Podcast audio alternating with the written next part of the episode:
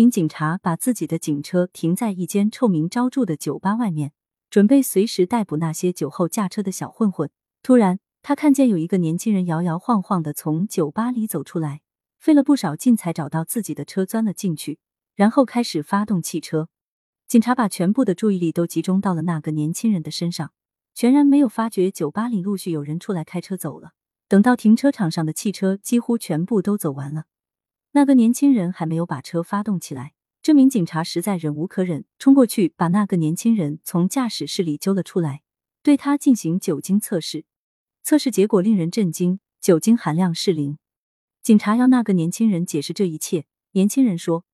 今天我的责任是负责吸引警察。”艾律师解析。虽然负责引开警察注意力的年轻人没有实施醉酒驾车的行为，不构成刑法修正案规定的危险驾驶罪，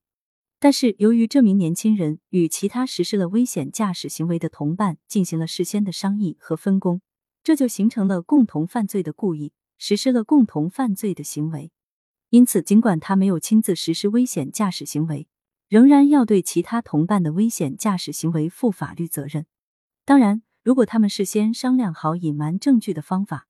让警察不能证明他和其他同伴确实商量过实施危险驾驶行为，并且瞒天过海的过程，那就另当别论。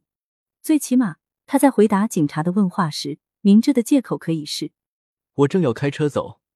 突然头晕肚子疼，就幻想女朋友会送药来。